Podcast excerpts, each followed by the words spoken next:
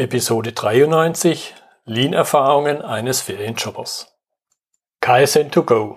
Herzlich willkommen zu dem Podcast für Lean-Interessierte, die in ihren Organisationen die kontinuierliche Verbesserung der Geschäftsprozesse und Abläufe anstreben, um Nutzen zu steigern, Ressourcenverbrauch zu reduzieren und damit Freiräume für echte Wertschöpfung zu schaffen, für mehr Erfolg durch Kunden- und Mitarbeiterzufriedenheit, höhere Produktivität durch mehr Effektivität und Effizienz an den Maschinen, im Außendienst, in den Büros bis zur Chefetage.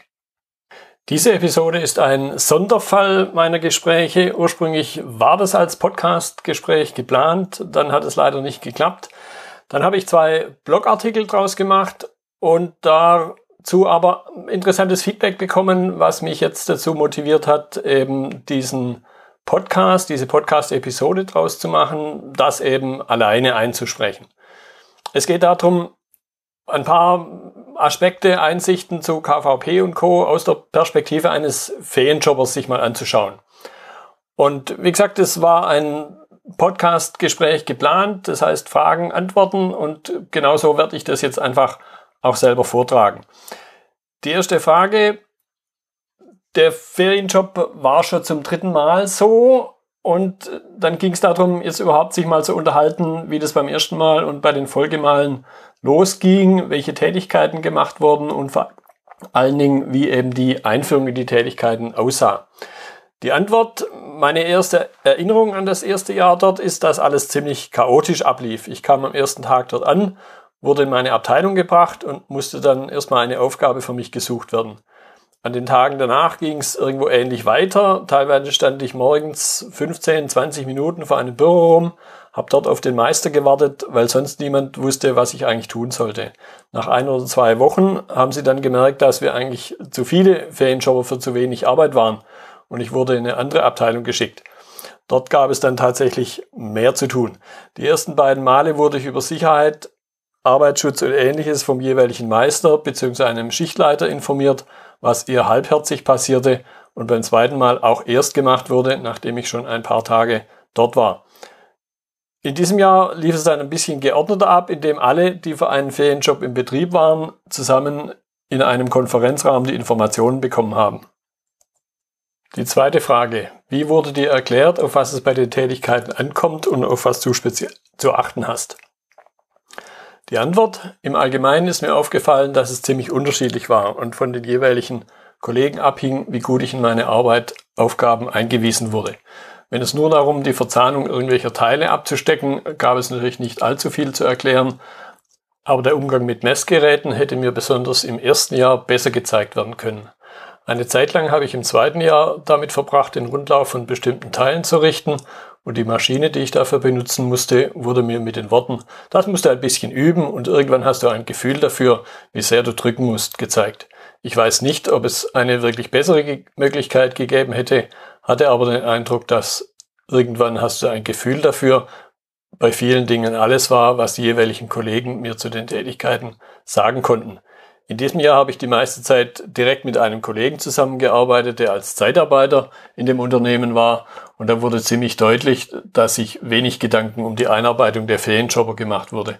Meine Hauptaufgabe, Rohteile auf ein Fließband legen, brauchte nicht viel Erklärung, aber wenn der Kollege in der Pause war, sollte ich seine Tätigkeit übernehmen und die Teile ansehen und fehlerhafte Teile aussortieren. Allerdings wurde mir nie direkt gezeigt, wie die Beschädigungen aussehen konnten und wann genau die Kratzer klein genug waren, um sie mit Schleifpapier oder Stahlwolle zu beseitigen. Tatsächlich erwähnte der Kollege diese beiden Gegenstände in seinen Erklärungen am Anfang nicht ein einziges Mal und ich sah nur bei ihm, wofür sie verwendet wurden. In der letzten Woche hatte ich ein Teil aussortiert und er zeigte mir dann noch, dass ich den Kratzer hätte einfach entfernen können. Von da an hat er mir auch immer die Teile gezeigt, die er selbst aussortierte und an den letzten Tagen habe ich dann auch noch ein wenig Gefühl dafür bekommen, welche Teile sich noch retten ließen und welche nicht. Aber leider kam das ungefähr dreieinhalb Wochen zu spät. Frage 3. Du hast erzählt, dass im Unternehmen auch KVP gemacht wird. Jetzt bist du schon dreimal in vier Jahren dort gewesen. Wie nimmst du als Außenstehende mit Einblick das Thema wahr? Was hat sich in der Zeit während der vier Jahre dort verändert? Antwort.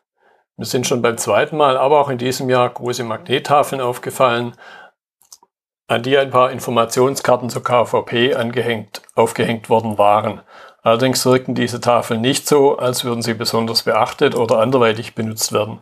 Es gibt auf diesen Tafeln zum Beispiel auch einen Abschnitt mit der Überschrift Verbesserungsvorschläge, aber zumindest in der Zeit, in der ich dort war, war dieser Abschnitt leer.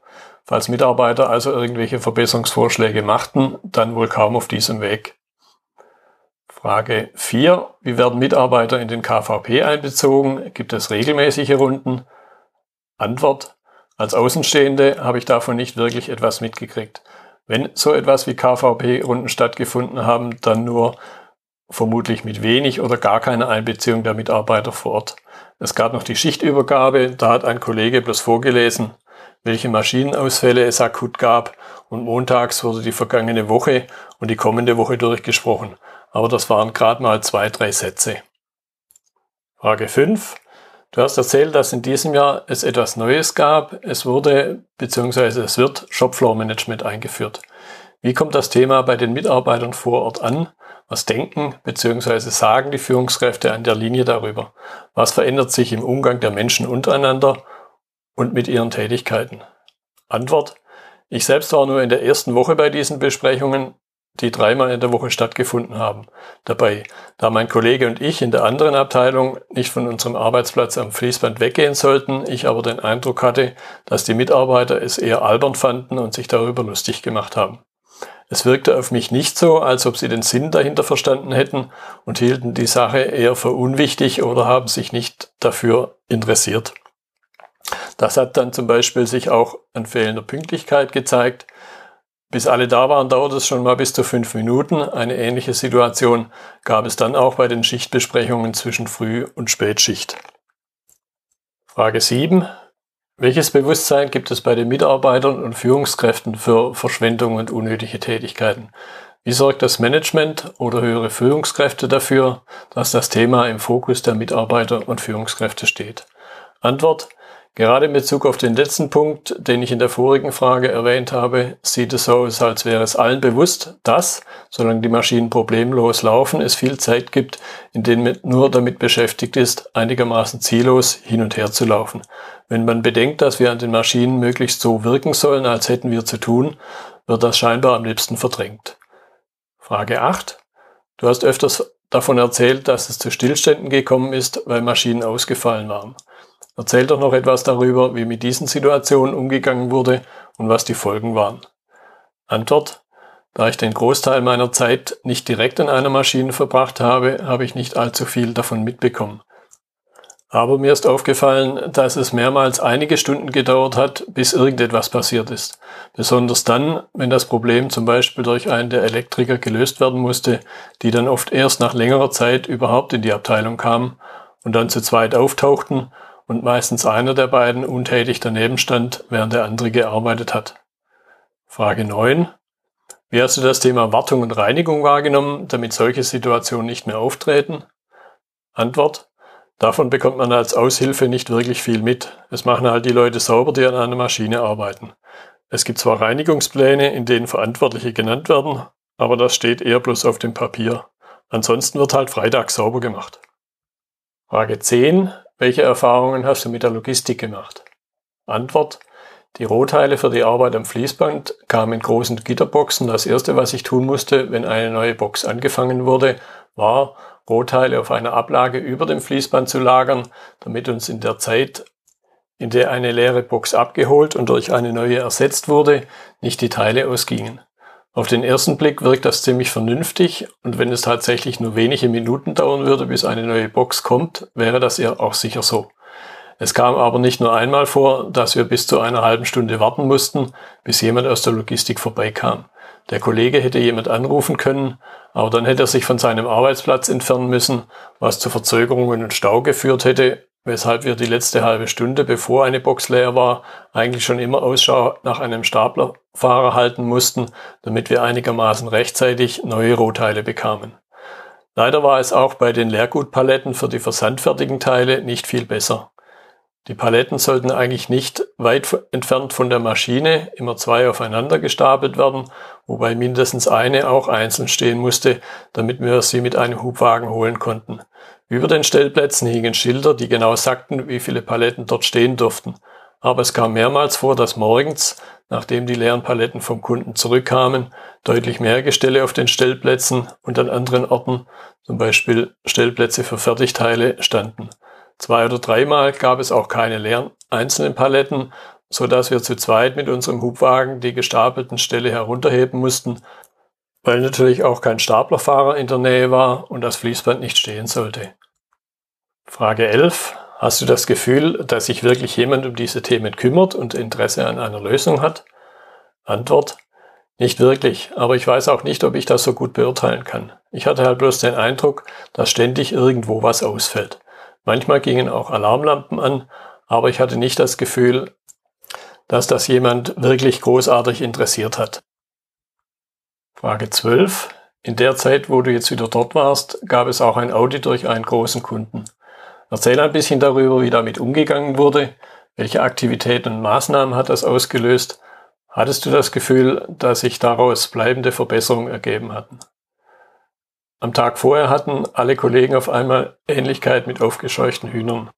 Auf einmal durfte nirgendwo ein Lappen rumliegen, keine Ausdrucke mit Messergebnissen und auch Handkräne mussten plötzlich an ihren richtigen Platz gehängt werden, wenn sie nicht gerade benutzt wurden. Besonders letzteres hat sonst niemand interessiert und die Kräne hing dann einfach mal zwischen zwei Maschinen im Weg rum. Obwohl, soweit ich das verstanden habe, sonst immer freitags geputzt wird, mussten auch alle Maschinen geputzt werden, aber nur oberflächlich, damit der Kunde im Vorbeigehen nichts bemerkte. Deswegen wurde dann natürlich am Freitag nochmal und diesmal richtig geputzt, was schon ein wenig absurd war. Nachdem der Kunde dann gegen Mittag einmal durch die Firma gegangen war, hat es anschließend wieder niemand wirklich interessiert, wie es an den Arbeitsplätzen aussah. Auf mich wirkte es so, als würden jetzt bis zum nächsten Audit sich wieder unnötige Ausdrucke ansammeln, Lappen nicht aufgeräumt werden und Kräne herumhängen, wo es gerade passt. Frage 13. Du kennst ja einige Aspekte rund um Lean und Co. von mir. Was würdest du sagen, wo dieses Unternehmen noch Potenzial verschenkt? Antwort. Ziemlich oft sind halt Leute irgendwie unbeschäftigt rumgestanden und es hat nie jemand wirklich interessiert. Oft mussten wir selber die Fertigteile wegbringen. Dabei waren Wege oft verstellt oder eng und wir mussten ziemliche Umwege nehmen, was halt zusätzlich Zeit gebraucht hat. Soweit dieser Bericht eines Ferienshoppers über die Ablaufe und den KVP hier noch mein Fazit. Gerade weil Aushilfskräfte nur temporär im Unternehmen sind, können sie wertvolle Einsichten liefern, wenn beispielsweise am Anfang durch einfache Maßnahmen, Merkblätter, Checklisten oder ähnliches ihre Aufmerksamkeit geeignet geschaffen und gelenkt wird und am Ende in einem kurzen Interview, da reichen schon 30 bis 60 Minuten, ihre Eindrücke abgefragt werden. Ähnlich wie in Bezug zu den eigenen Mitarbeitern wird das aber nur funktionieren, wenn bei allen Beteiligten speziell den Führungskräften vor Ort, das Verständnis für die Einbeziehung aller Mitarbeiter vorhanden ist und dazu entsprechende Routinen aufgebaut werden. Es geht dabei nicht darum, die angedeuteten Verfehlungen der festangestellten Mitarbeiter anzuprangern und dann diese zu maßregeln. Letztlich ist der Mensch generell ein sich selbst optimierendes Wesen, was ja eine grundsätzlich positive Eigenschaft ist. Es geht darum, die angesprochenen Situationen generell in ihren Ursachen zu vermeiden auch indem allen die Augen geöffnet werden, welche Auswirkungen sich letztlich auf das gesamte Unternehmen inklusive der Kunden ergeben und welche Rückwirkungen auf den Einzelnen entstehen.